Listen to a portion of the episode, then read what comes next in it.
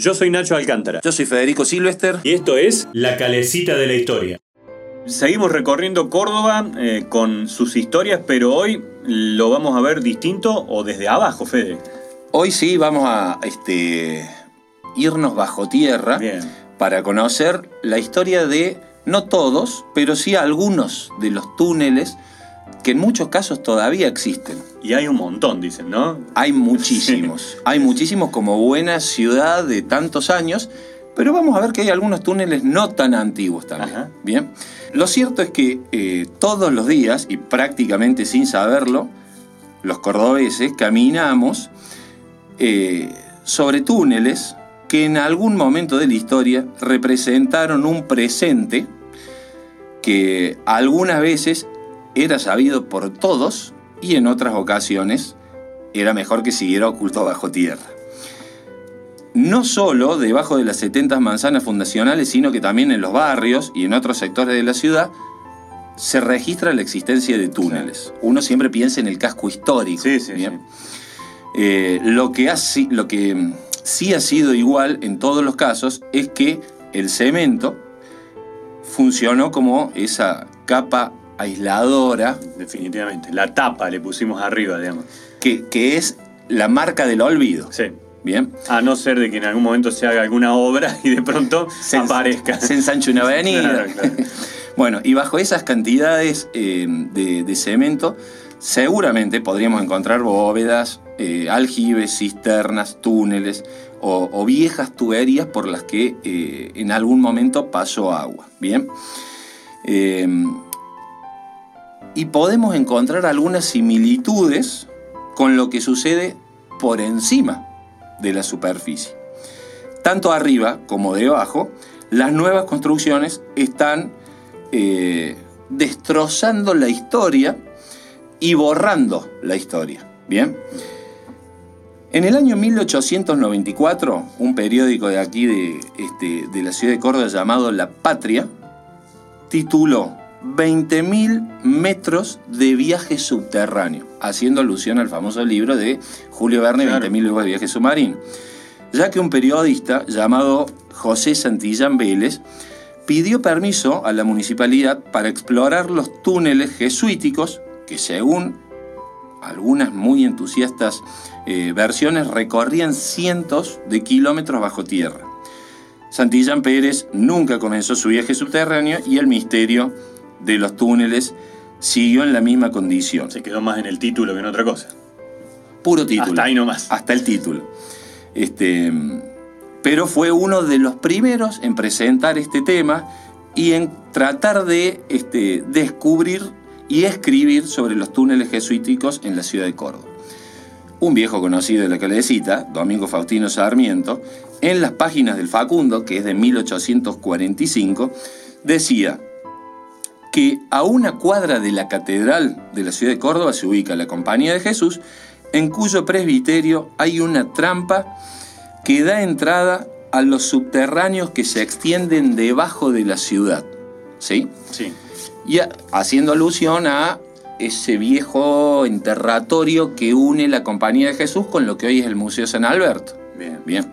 Que ahí arrancaba, ahí podías entrar, digamos. Era uno de los grandes túneles este, allí en, pleno centro, una cuadra de la catedral. Y además de Sarmiento, hubo otros eh, exploradores que acreditaron la existencia de los túneles.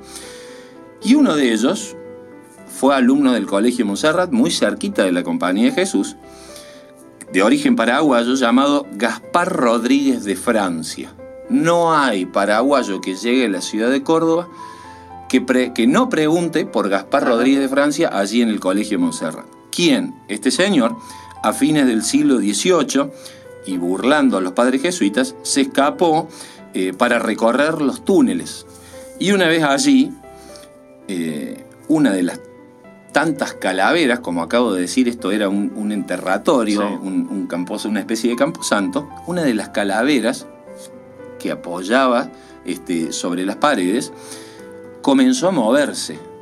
Bien, y Gaspar de Francia, sin dudarlo, clavó un cuchillo en uno de los ojos de esa calavera y lo sacó ensangrentado, lo que provocó eh, el espanto de los compañeros que lo habían secundado en esta travesura de ir hasta los túneles, y el cráneo en realidad se movía porque en su interior, dice la leyenda, había una rata. Claro. Y Bien. el cuchillo enganchó justamente la claro. Entonces, bueno, se, resolvió el misterio. Pero da para Netflix.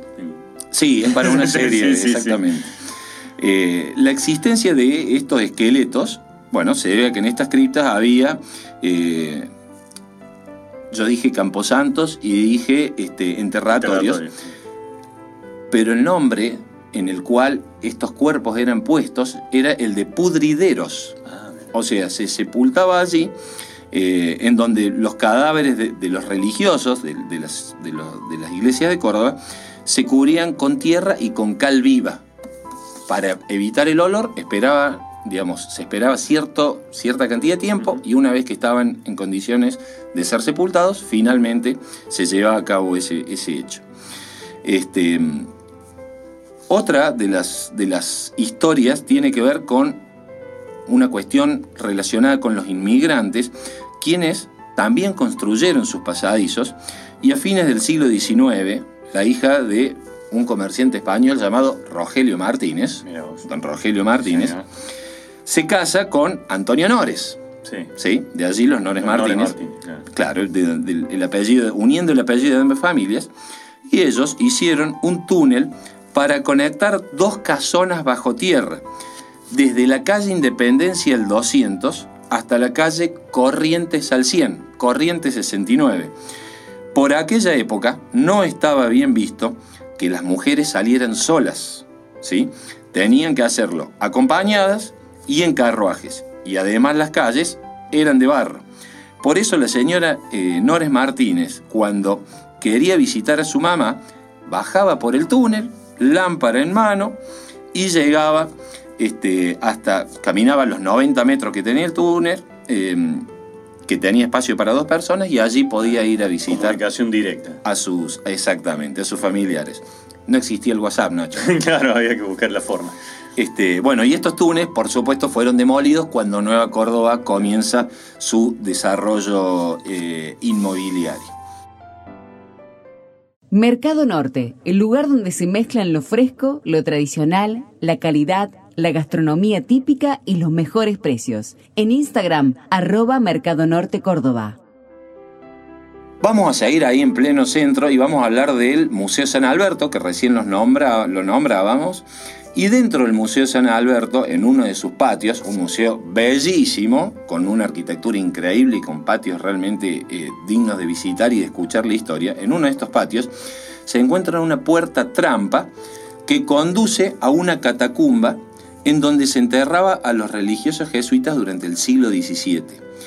Eh, y allí también es posible acceder a dos grandes sótanos de la misma época, en donde, eh, por ejemplo, funcionó la, primera imprenta del Río de la Plata, también traída por los jesuitas. Luego de la expulsión de la orden de los jesuitas en, el, 1767, comenzó a funcionar allí el primer colegio femenino en el país conocido como la eh, Casa de, Huérfanas. Pero dentro del San Alberto, eh, al costado de la iglesia, dentro del Museo San Alberto, hay una capilla.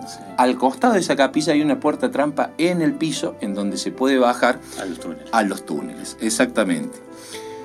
Vamos a ir hasta Alberdi ahora para llegar hasta el Hospital de Clínicas y este es un túnel no tan antiguo. Eh, en realidad se trata de un pasadizo de servicio que data de fines del siglo XIX. ¿sí? Eh, y era empleado para trasladar carbón y leña a la caldera del hospital en carros que circulaban sobre rieles. Claro. En donde hoy funciona el Museo de la Reforma, allí en el pasaje de la Reforma, cuando el hospital de clínicas es inaugurado, calculemos un hospital de muchísimos metros cuadrados con salas para 20, para 30, para 40 internados, era en invierno muchísimo frío. Entonces, en donde hoy está el Museo de la Reforma, allí funcionaban las calderas que servían para calefaccionar esas grandes salas en donde estaban las personas que permanecían internadas. En esas calderas existían estos túneles, ¿sí?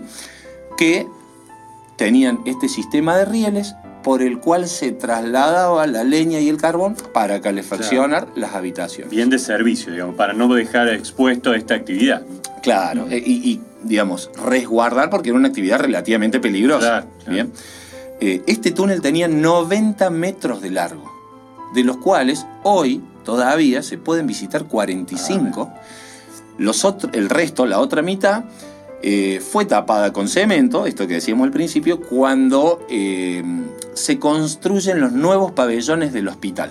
Que se demuelen los viejos pabellones, se construyen los nuevos y aquellos viejos pabellones sobre los cuales este, por debajo pasaban estos túneles, túneles este, fueron demolidos. Y vamos al último túnel que tiene eh, su ubicación en, Barrio General Paz y una historia muy reciente, nos vamos a acordar porque en junio del año 2017, esto que bromeábamos recién cuando se amplía una avenida, o sea, se mete un palazo, te puedes encontrar con un túnel. Nos encontramos con alguna construcción. Bueno, empleados de eh, la empresa provincial de energía, EPEC, eh, cavaban un pozo para colocar un poste sobre Calle Ovidio Lagos y se encontraron con un túnel eh, a menos de un metro por debajo del nivel de la vereda. Y este túnel tiene su origen en que hasta mediados del siglo XIX la ciudad de Córdoba aún se alimentaba del trazado que existía desde la época colonial en cuanto al agua, ¿no? Y en ese momento eh, comienza su expansión conquistando lo que hoy es Nueva Córdoba, Güemes. Entonces, eh, se extiende la ciudad y también se extiende hacia el este, atraviesa el río y General Paz, ya sabemos, fundado por Augusto López, comienza su expansión en 1870. Y allí funcionaba una sequía. En este sector, las tierras, las tierras más altas, eran más altas en, en relación al río. Y de allí la necesidad de construir un túnel para abastecer la zona de quintas de lo que hoy es Barrio Junior y la toma de agua por donde el agua entraba estaba ubicada cerca de lo que hoy es el puente Maipú. Pero fue tapada cuando se canalizó el río. Cuando el río, digamos, eh, se hace esa construcción que lo canaliza y lo hace un pequeño arroyo bien angosto, se tapa. El túnel eh, se, se comienza a construir en 1876 y algunos tramos eh, de, ese, de ese viejo túnel fueron excavados sobre la, en greda sobre la barranca y otros, donde el terreno era más inestable, fueron calzados en bóvedas de ladrillo y de mortero. Y ese pedazo de tramo sobre Calle Avidio Lagos, con esta bóveda, es la que encontraron los obreros en el año 2017. Esa bóveda tiene 1,50 de ancho por 1,80 de alto. Mirá, entra una persona parada, digamos. Entra, tal cual, entra una persona parada. Y el piso se encontró absolutamente intacto a pesar del paso del tiempo. Y tenía, Nacho, una extensión de 2.500 metros, 2 kilómetros y medio de, de túnel. E imitaba el recorrido de uno de los brazos del río Suquía. Bien. Bueno, Creo que hemos salido bastante ilesos e indemnes. de este recorrido subterráneo. Quedarán otros, hay algunos que están en la leyenda. En San Vicente siempre se dice que hay uno que unía un colegio con otro. Pero eso siempre los vecinos fueron los que más hablaban. Nunca hubo una prueba concreta de, que eso estaba, ¿no? Y no podía faltar San Vicente dentro de los tubos. Exactamente, siempre está. Hay otro en Ciudad Universitaria, hay otro en el Cerro de las Rosas, de una casa particular por debajo del parque autóctono. Así que bueno, en algún otro capítulo nos volveremos a alcanzar las botas con la linda. Seguimos descubriendo túneles. Seguimos.